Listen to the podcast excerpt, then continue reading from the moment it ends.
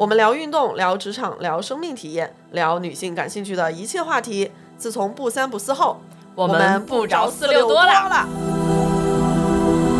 好消息，好消息！不三不四电台开通听友群啦，欢迎大家加微信万能的仔进入听友群。如果你也有想要分享的话题，也欢迎加微信联系我。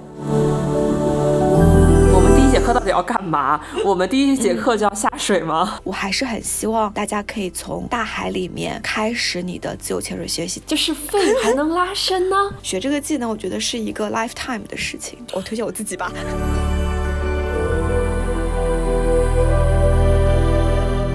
Hello，大家好，这里是不三不四电台，我是生活在水边就自以为自己很会水的严女士。哎，我是一直觉得自己超级怕水，结果进了水发现好像还行的宋姐。Hello，大家好，我是 Liz，我是一个自由潜教练。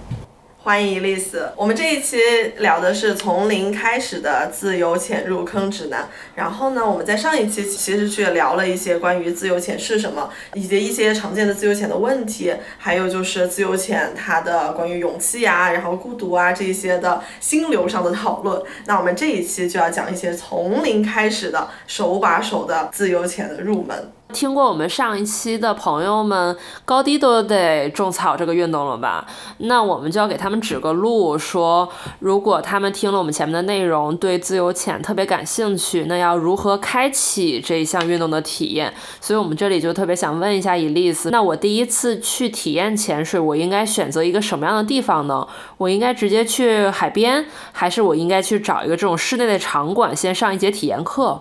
嗯，我觉得这是个非常好的问题，因为，呃，我拿我作为一个呃样本吧来说，我在学潜水的时候其实是非常莽撞的，因为我有一定的游泳基础，所以我当时就马上去了国外，我就去泰国学了我的第一个二星的课程啊，就直接是学的二星。嗯，当时我。我自己的感觉是觉得啊，如果要学潜水，我就一定要先从接触大海开始，我一定要在大海里面直接开始我的啊星级的课程。嗯，但是其实当我开始做教练了之后，我对这件事情其实是有不一样的考量的。嗯，因为我发现其实每一个人对于水感也好，对于大海也好，对于自然环境也好，它包括他的游泳的状态也好，其实是非常不一样的。所以其实大。大家可以评估一下自己啊，比如说我有没有在自然的水域里面游过泳啊？我游泳的能力到底是什么样子的？是比较精进的，还是大致也就是在一个就是狗刨式的这样子的一个状态？那我还是比较建议，就是从你到底对不对这个运动感兴趣开始，你可以先去稍微体验一下啊。其实每一个城市应该有有相应的可以体验的课程啊。那体验大概就是两三个小时的课。程可以让你啊踢踢蹼、憋憋气，然后感受一下潜水大致是一个什么样子的事情。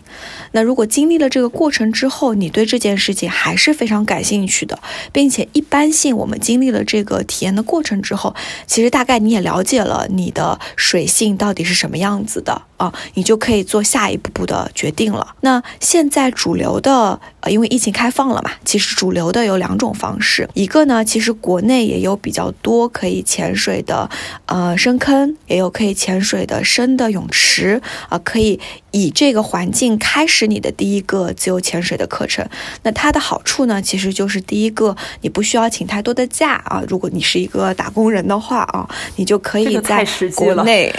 对你就可以在国内就很快的完成相应的一个课程。然后另外一点比较好的呢，因为它可能就是因为它差旅啊，冲呃就是。通勤啊比较方便，所以如果说，因为其实二星的通过率不是特别高，大概在百分之三十左右，它是跟我们们一个法兰佐的技巧是相通的嘛。那你可以在那个过程当中，对你来说，你训练的成本会比较降低，你就可以更加嗯简单的、更加。呃，方便可触达的去不停的进阶你的这个法兰佐的技能，我还是说实话啊，就我个人还是非常非常推荐。就如果是我的话，让我再做一次选择，我还是很希望大家可以从大海里面开始你的自由潜水学习。当然，前提是你不怕海，然后你的水性也 OK 的一个情况下面。为什么呢？因为我觉得自由潜水这件事情并不仅仅是你要考出那一张证。其实你在大海里面的训练，它的能见度，它整体的这个相应的体验也好，和你跟大海，然后你云上升的时候看到天上的云，你看到你看到身边的这个岸边的岸边的这个岛屿，就是这个整体的体验，会让你对这个运动更加的感兴趣和愿意进阶的学习下去。这个条件是国内所没有的，所以其实大家可以根据自己相应的情况。去看到底适合什么样？第一个其实是你相应的体能、你相应的技术技巧、你的水性的情况啊。然后第二个是你的时间啊，你的时间成本，你到底能不能够可以出国门，去到更好的水去学这个技能啊？其实，在呃价格成本上面，我觉得差别不是很大，主要还是时间的成本。第三个就是当你前面两个条件都觉得是满足的情况下，作为我个人来说，我还是非常推荐大家可以去到海外。去学习相应的课程，能够有一个更好的、更完整的体验。天哪！听完以后，我现在特别想直接冲去海边。现在就想考下一个证来。考下一个证，我觉得对我来说有点步子迈大了，可以先去体验、上上课什么的。对，就是可以先培养培养水感。其实学这个技能，我觉得是一个 lifetime 的事情，就不着急，一定要在三天之内，我一定要把这个证书拿下。这是我对于自由潜水的看法。哎，那既然说到这儿，其实我们也特别想问哈，那对于这些感兴趣的朋友来说，他去开始这一段自由潜学习之前，他需要做哪些准备呢？比如说，我需要买什么装备吗？然后我需要提前了解一些什么知识吗？我觉得一个就是基本上，其实当你对这个运动感兴趣的时候，你可以去咨询相关的俱乐部或者教练啊，他会给到你一个比较完整的指引，然后去。评估你到底适合从什么样子的课程开始，然后他也会问一些你水性相关的问题，然后大概的了解你现在的情况。所以其实，呃，教练和俱乐部一定程度上面能够给到你一些指引。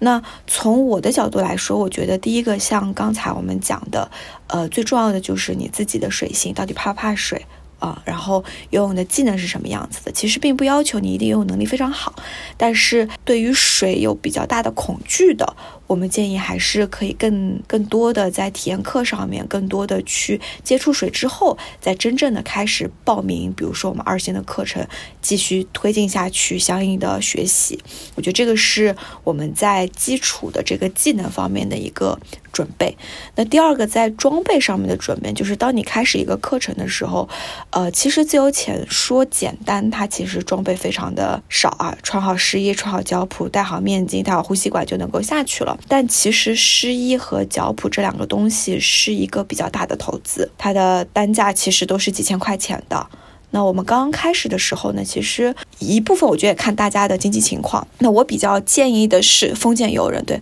我比较建议的是，比如说像面镜啊、袜子呀，就这种比较贴身的小件。可以自己拥有啊，这样子的话，你就不需要所有的东西都需要去借，或者都需要去用别人的。有一些东西因为比较贴身嘛，还是而且那个单价也不高啊。然后有了之后呢，你也可以平时自己训练用。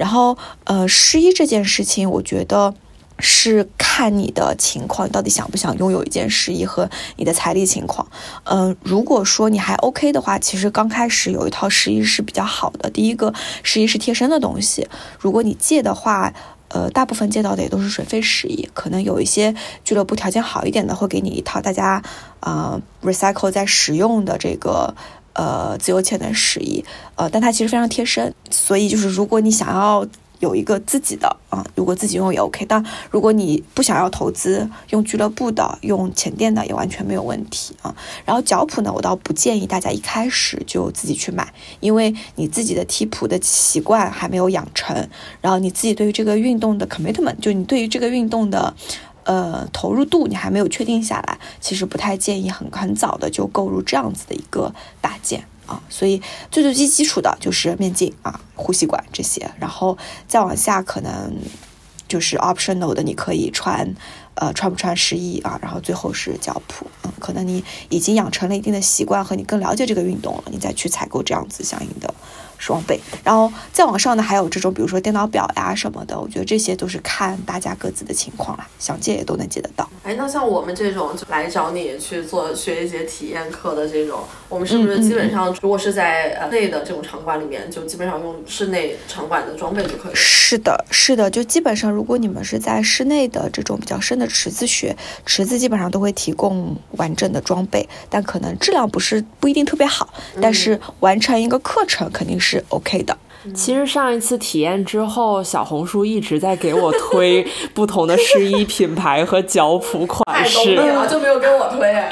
对，给你推的都是技巧，给我推的都是装备。但是后来我才，对，我后来才知道，原来湿衣可以那么好看，然后那个脚蹼的图案真的太好看了，我的天呐！哎，偷偷的看没有发给我是吧？反正你也不在乎嘛，你满脑子都是你的鸭屎。你看，这是技巧党、技术党。哎，那其实刚才我听伊丽丝也提到了，就是在整个这个体验和学习的过程中，其实教练和俱乐部的这个角色非常的重要。那对于一个刚入门的人来说，他怎怎么样才可以选到一家比较靠谱的俱乐部和教练呢？有没有哪些就是评价的标准，就是比较直观？嗯，我觉得，呃，从我个人的。角度去看，我当时选俱乐部的时候，其实。嗯，是熟人推荐。我觉得熟人推荐是一个最好的方式吧，因为他体验过，他了解，他已经有过消费之后是有口碑的，他才推给你。那如果你身边没有相应的熟人可以推荐给你的话，我觉得你还是可以多做一点功课，在不论知乎呀、B 站呀、小红书呀，就去搜一些相关的内容。呃，现在有很多的自由潜水的教练和俱乐部都会分享不一样的呃内容啊、干货呀，包括他们更加强项的部分，以及我觉得还有一个很重要。的部分是你学自由潜到底是为了什么？有一些人可能是想要有好看的照片啊，想要有更加更加社群化的体验。那可能有一些俱乐部它更多着重的是这个部分。那也有一些俱乐部它可能更重视的是日常的训练啊，技巧上、技术上的分享，甚至是举办一些相应的比赛。那有一些俱乐部可能更擅长这些。那还有一些他。可能啊，有一些，比如说境内、境外，它都有分布的。它啊，教练的人比较多，但你不一定能够确定每一个教练都是 OK 的。就是我觉得这个就是看你自己想要什么，你想要一个跟一个教练一直下去。还是你想要有一个更加广阔的社群，还是你想要接下来哎更多的去形成的，还是你就是想要拍美美的照片？其实每一个俱乐部在他宣传的时候都会更多的突出这一点，然后也可以看一下有没有相应的差评，因为我觉得差评还是很容易看到的，就是避雷啊，有一些潜水界。就是在教学上面没有那么好的，有一些人可能也发过一些避雷的帖子，我觉得这些大家就不要去触碰就好了。基本上从体系里面考出来的教练，又并经常在教学的，呃，普遍的水准还是 OK 的，能够保证大家的安全性和相应的体验。哎，那你会有一些具体的俱乐部推荐吗？比如说像是在上海或者一些其他你熟悉的城市？哎，嗯，那我，哎，那那那这，呃，这我推荐我自己吧。没问题啊，我们也可以推荐，我们也非常推荐李教练。对，因为我们自己也做了一个俱乐部啊，其实它叫做 Elite Free Diving，我也没有想到会有这个广告环节，突然，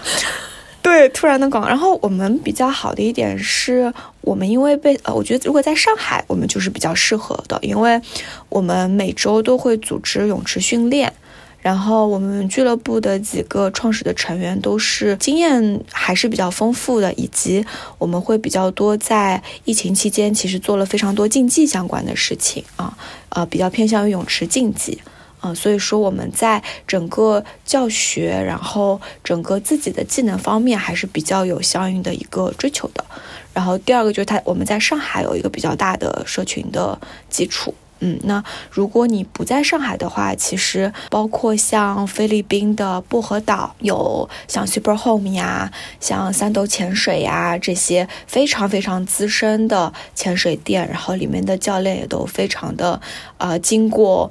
长时间的历练出来的，然后包括像全国性的机构一潜啊，也是还蛮不错的一家机构。然后包括呃我没有提到的，可能其实也有很多很优秀的自由潜水的教练。如果大家想要让我帮忙筛选一下的话，我也可以帮忙大家去做筛选，嗯，也没有问题的。就我还是比较了解行业里面的人，嗯。哇，那大家如果对这个方面有问题的话，就一定要在评论区留言哦。寻找对如。可以寻找我。对，就是找我们俱乐部也 OK，不找我们俱乐部也 OK，我也可以帮大家去 identify 一些，呃，帮大家去评估一下吧。嗯，你们的选择。真棒。哎，那既然都说了这么多指路的方式了，那其实我们也是，我跟严严女士也是刚刚结束了这个第一次的自由潜体验课嘛。我觉得应该很多听友也会有共同的问题，就是那我第一次去体验自由潜到底需要做些什么呀？其实就像我跟严女士在出发去体验课之前的路上，也都在给伊丽丝发微信说，我们第一节课到底要干嘛？我们第一节课就要下水吗？我觉得我可可以把整个课程体系帮大家拆开来讲一下，然后大家就可以知道自己开始进入自由潜水的时候应该从哪一个课程开始啊？因为我是阿依达教练，所以我可能更多的是从阿依达的这个体系上面去讲，其他的体系我没有办法去深入的拆解太多。第一个部分，我觉得先是你是很多人都会，比如说在点评上面找机构，或者说在淘宝上面找机构，我反而不那么推荐，因为这样子的话，你的教练是非常 random 的，就是是非常随机的，就是这个机构去配给你的一个教练。我还是蛮建议大家在社交媒体平台多做一些功课，去找一个你觉得你会跟他有比较好的。沟通和比较符合你的方式的这样子的一个教练，或者熟人推荐也 OK。第一个是先确定这样子一个人选，当然，如果你没有这些人选，你只是想要体验一下啊，我觉得体验应该就是两个小时左右的时间，你真的去点评或者在淘宝上面下单也都 OK 啊啊。那第一步是我去筛选谁来陪我完成这样子相应的体验，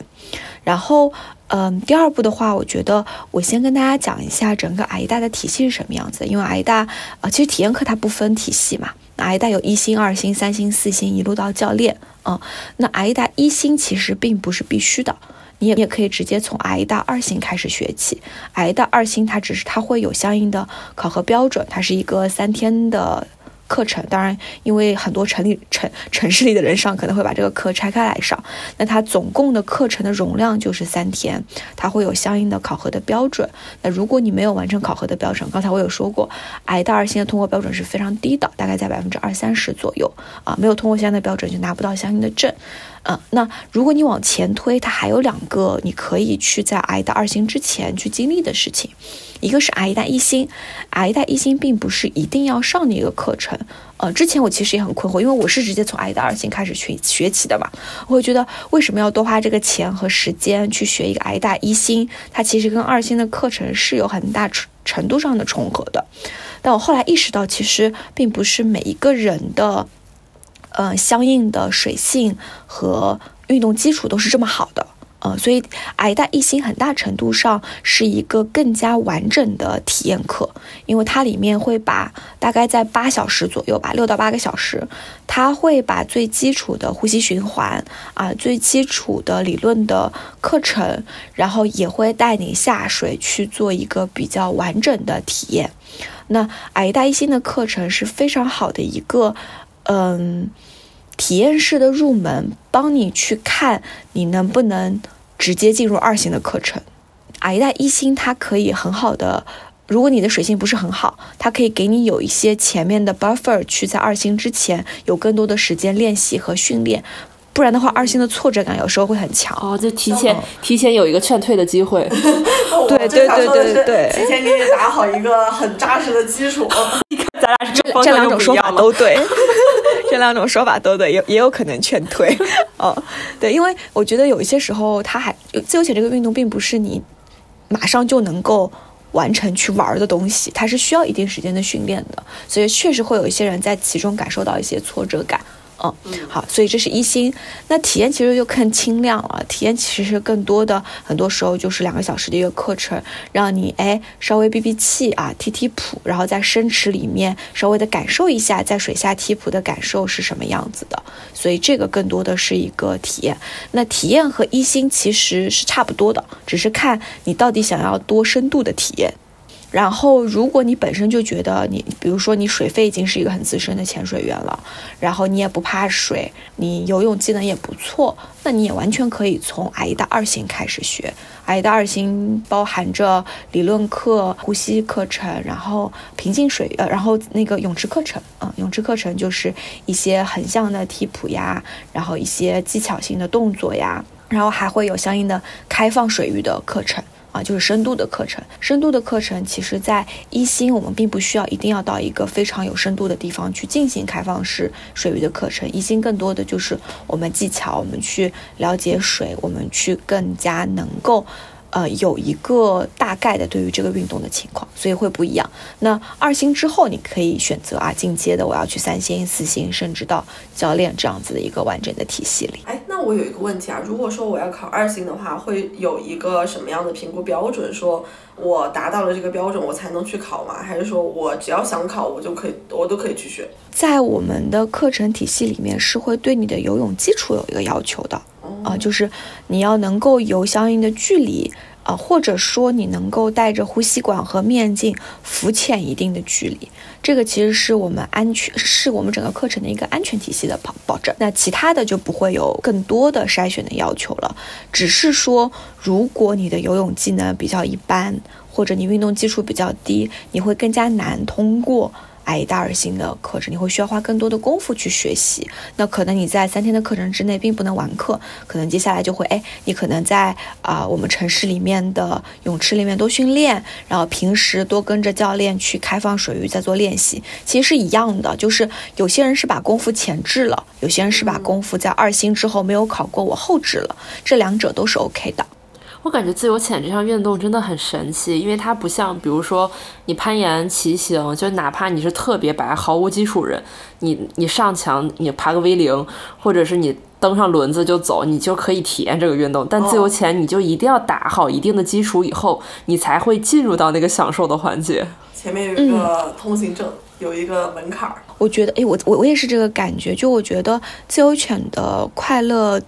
会比较延迟。你是需要经历一些呃训练，你是需要经历一些那个去解锁一些固定技巧的时刻，你才能够去真正的解锁这项运动。所以说，我觉得，嗯，教练很大的一个部分是能够在这个过程当中鼓励你和让你觉得这个过程是有价值和有趣的。不然的话，其实确实有时候我也觉得。嗯，有一些学员会觉得，哎呀，怎么我的法兰佐总是不通呀？哎，但我觉得有这个运动也有很神奇的一个部分，就是愿意玩这项运动的人，他的骨子里都有一些性格，就是这件事情我一定要研究透啊，一定要把这个事情搞出来，就很卷啊，也有啊。我觉得，但是我觉得这个这个是比较比较卷的类型啦。你真的，其实我们我我记得我们在上体验课的时候有讲过，其实你只要。闭气在水下游动，它其实就已经是自由潜的一个部分了。你到底能下多深啊？你法拉索到底做不做得通？其实并不那么重要。你能够在水下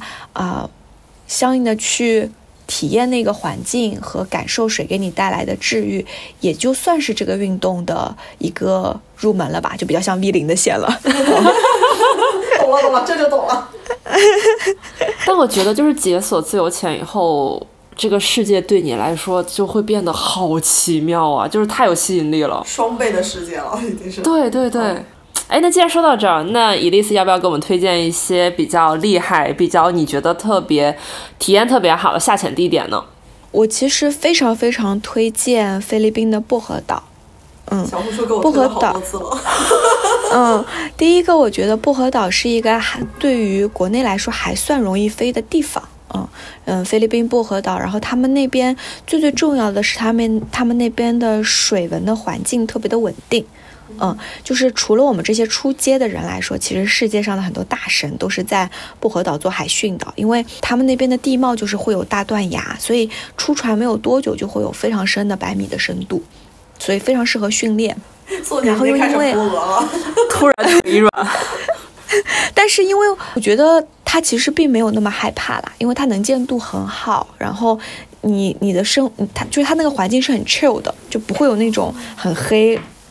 很吓人，然后它又很深，我觉得那种环境是会让人觉得不太不太舒适的。Anyway，这个是它在地理条件上面非常适合。嗯，然后呢，它又没有流，它流不是没有流，就是它有流的时刻很少，它有浪的时候也很少，所以它出海也是比较平静的。那听起来很安全。对对，它会比较，它是一个全全年都比较适合去潜水的一个地方。嗯，因为我之前在泰国和在台湾也都去过，然后包括在海南我也下潜过，就是那边你还是要看命的，就是有时候可能 它的能见度就不那么好，有时候风浪特别大，啊，有时候流特别大，就这些都会非常影响你的训练和和相应的那个体验。所以说，薄荷岛是一个我非常非常推荐的，作为一个自由潜水员一定需要去的地方。然后，另外的就是薄荷岛上面的潜店也都很专业，所以说，如果你想要学习的话，他们那边其实包括泳池呀，包括教练呀，包括出海的整体的呃流程呀，我觉得都是非常非常专业度非常高的，因为那边就是做这个做这个生意的嘛。哎，那说到这儿，我突然想插播一个问题，那去那里上自由潜课程会有语言的问题吗？啊，不会，因为那边有非常多的中国潜店，嗯，中国有几个。嗯，有几个大神级的人物也都是在那边做前店的，就像我刚才讲的，一个是 Super Home，还有一个是三豆老师啊，都是在那边做前店的啊，所以都是非常棒的，非常非常良心的潜水员，OG 啊。另外的，我还去墨西哥潜过，墨西哥不太一样的是，墨西哥是非常好看。但我觉得它对潜水员的要求会有一点点高，因为比如说 Angelita 那一个树洞，就大家可以看到，就上面是比较清澈的，下面是比较有那种硫化层的，嗯，但它硫化层当中又有一棵树，所以它非常的上照，非常的好看。但那个地方其实因为比较黑，啊，它对你的自由潜水的能力是有一定的要求的，啊，然后它那个硫化层要到三十米。所以它可能是比较进阶的潜水员可以去玩儿、可以去看的地方。哎那我们可以在 show notes 里面看到伊丽丝去的这些潜点、潜点拍到的照片吗？Angelita 我倒是没有拍，因为它太黑了，然后我也不是一个爱拍照的人。然后薄荷岛我我也没有训练的照片，但我可以给大家一些相应的照片吧。好，可以给大家一些可以看看的照片。还有就是自由潜还有很有趣的地方是，自由潜有很大的一个部分其实是跟旅行相关的。就比如说有一些自由潜水的行程是去帕劳呀，是去汤加看金鱼呀，是去嗯是去，比如说其实像薄荷岛那边的巴里卡萨，然后像科隆，就这些地方都是非常不一样的水文环境，下面非常好好看。我们学潜水也不仅仅是为了训练嘛，也是要去一些很美的地方去看的。就这些地方也很适合去玩儿。你很你会很很你会发现，你接下来的玩就不是去各种各样的城市，你会去看各种各样的潜点，然后为了潜点去到一个地方去玩儿。哦，我突然觉得严女士以后去东南亚，就是陆地上要带着那个眉粉和盐的攀岩鞋，对，还有 CF 的场馆，然后还要戴着面镜。对，然后我也很想推荐一下国内的潜点啊，国内的呢，虽然我想也想跟大家讲一下有哪一些可以潜水的地方，嗯。那在上海附近呢，有像宜兴啊，然后有像有宜兴这样子的一些天然的水文环境深坑是可以去的，然后像呃南宁。南宁是一个非常好的潜水的地方，然后它也有我们虽然能见度不怎么好，但是确实承载了非常多中国的大深度选手的训练的升龙潭，然后也有像白龙洞这个样子非常非常漂亮的水域，它像它是一个半开放式的洞穴，然后每年有一定的，然后能见度非常好。嗯，然后因为因为它是个半开放式的洞穴，所以它每一年当太阳从某一个点开始开始能够照到那个洞里的时候，它就会有天然的夜宿光，啊，所以每年它是有一定的月份是非常适合去那边潜水的。呃，南宁还有各种各样秘密的潜水的地点，也都是非常的好玩儿。那还有一个地方呢，像广州有森林海啊，可能能见度也不是这么好。海南，海南的分界洲，海南的双帆石，这些也是非常好的潜水的地方。但是国内总体的环境就是没有那么稳定，啊，没有那么稳定，就是第一个气温来说，我们毕竟是亚热带嘛，那它其实有时候就会水文环境会很冷了，很冷就不适合下水了。还有就是我们沿边、我们周围的这些海域，也不是像菲律宾这么稳定，一直都是大蓝水。呃，很多情况下刮台风呀、流大浪大呀，比如说海南的浪起来了，那明显就没有办法潜水了啊。所以其实这些都是会是一些阻碍，所以会需要大家去看一下相应的季节呀、温度呀，然后选择合适的地点。还有一部分的人呢，会选择海洋馆啊去下潜，比如说苏州有海洋馆，然后应该还有，呃，中国应该有大大小小好几个海洋馆是可以学自由潜水课程的。但我们俱乐部是不去海洋馆授课的啊，所以所以大家也可以去。这当然，我我们觉得这个东西没有对或错了，大家也可以选择更加简单、更加可触达的海洋馆，也是一个可能性，也是一个可以去的地方。我突然想到一点，如果一对好朋友，一个人沉迷自由潜，一个人沉迷冲浪，他们是不是再也见不到面了？哎，我现在真的，因为我也很喜欢冲浪，哎，全年都被你拿灭了。对，我现在你知道，就我现在时间就真的不够用，因为我去了一个岛嘛，这个岛可能北面适合冲浪，南面适合潜水，然后我就想，那我到底住北面还是住南面呢？你要住中间，跑通勤。嗯，哎，那伊丽丝，你这边有了解过抚仙湖的潜水吗？之前我有看一些小红书的推荐，说那些哦，我也在想这件事情。抚仙湖非常冷。哦，其实如果你要潜水的话，水费可以，但水费也要穿干衣，可以穿，就是这这又是另一个领域了。我也不是专业的，就你穿湿衣都下不去，你需要穿更加专业的设备下到抚仙湖，然后是水费的情况下。那不如我明年录一期从零开始入门水费吧。然后哦，我记得抚仙湖好像之前也有人搞过自由潜，但他对季节的要求会比较高。对，然后它又是高原，然后其实对潜水员的要求也会高一点。那高原上的湖泊，那我下到水里，那如果这个位置还是海拔多少的话，会高反吗？哎，我觉得这是一个非常有趣的问题。你还记得我们讲过那个你血液里的氧含量吗？你到了高原，你其实血里的氧含量会降低嘛？嗯，所以你的自由潜水是会变得比你在平原上面更困难，因为你本身的血里的血氧含量就已经是低的了。原来真的会嗯，所以在对，所以你在高原上潜水其实是自由潜水是会更加。困难一些，也就是这也是为什么其实不太会有，呃，潜水员或者教练带到高原上，大家一起去学初级的课程，不太安全。嗯，这直接上难度啊！你直接上难度，你直接就哈口。那那那既然都说到上难度了，那如果就是经历了前面的一切，然后觉得我在这个事情上又有。一些兴趣，然后我觉得自己表现又不错，我想在自由潜这项运动上去做一些进阶，那我应该做什么样的规划呢？需要做什么样针对性的训练吗？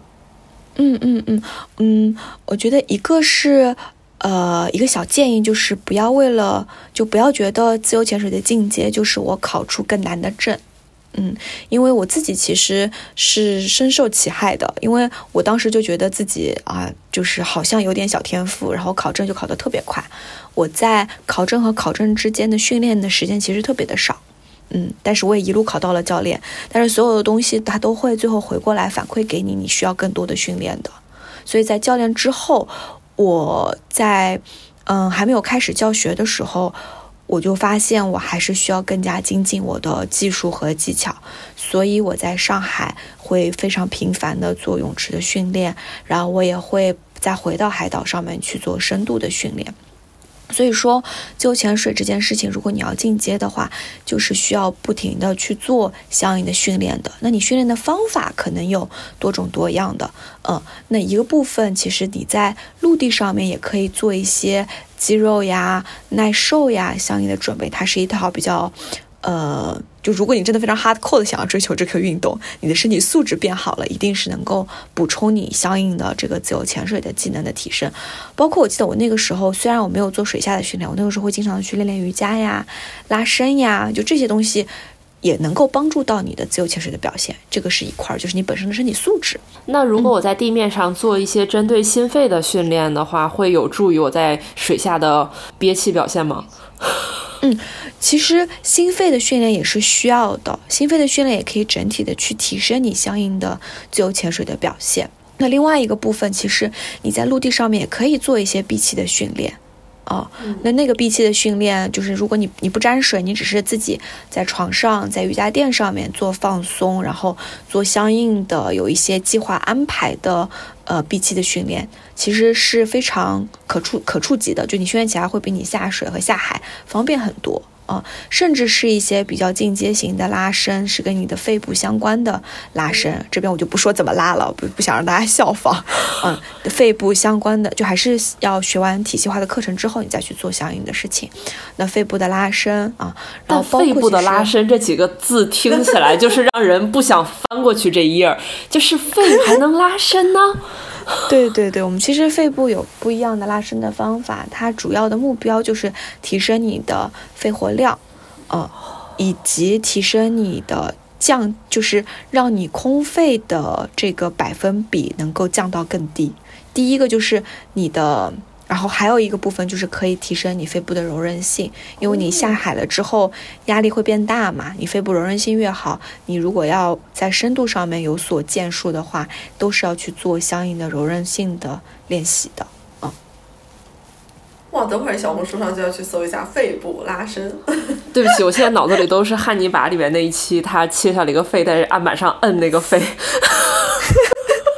我没有想想到的是这样子的场景，汉尼拔看多了，这个人怎么回事？好，所以这块是陆地训练，哎，好。然后呢，第二块跟大家讲一下，其实你在泳池也是可以做非常多的训练的，呃，包括你的踢蹼，包括你练你的啊低氧的能力，你练你高碳的能力，就这些，我先就只是以一些关键的名词作为代表，就我不会像详细，我不会拆分的太多，我主要是怕大家没有基础，然后。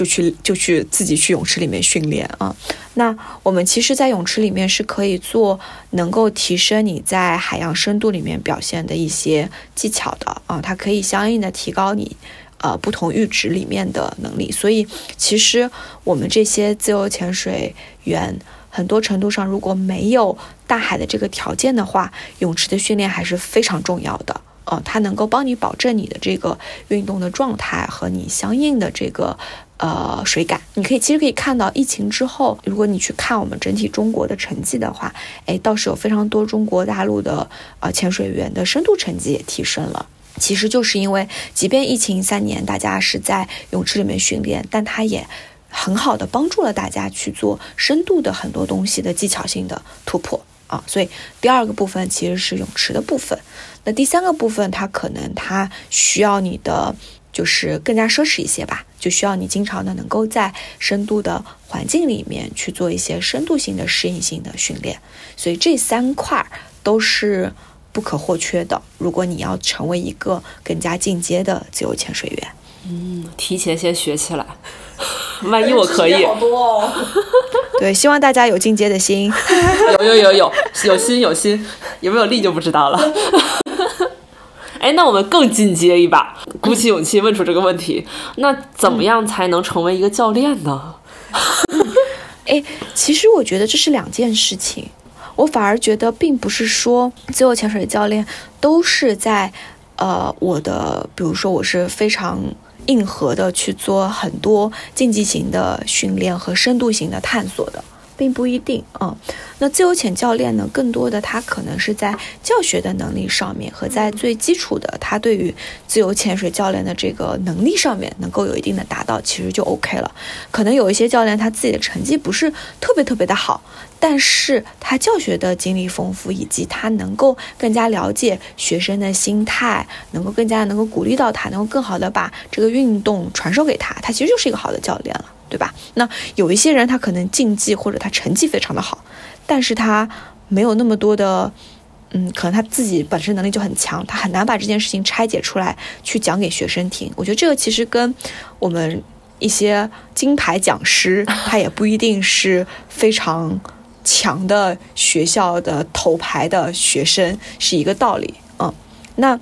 如果你要做自由潜水教练的话，嗯，在课程体系里面其实很简单，就是你考完四星了之后，你就是一个助教了。那在助教之后，你其实就可以去考教练证了。教练证其实更多的对你不是技术上的要求，是教学上的要求。所以教练课程当中非常多的是你要试讲，你要写论文，然后你要去教别人上课，你要去 demo 一节课啊，然后才是你要稳稳的达成，嗯，教练的一些技巧性的考核标准。这些稳稳的标准，其实我个人的感觉，它更多的是辅助你在教学当中会遇到的各种情况，就比如说。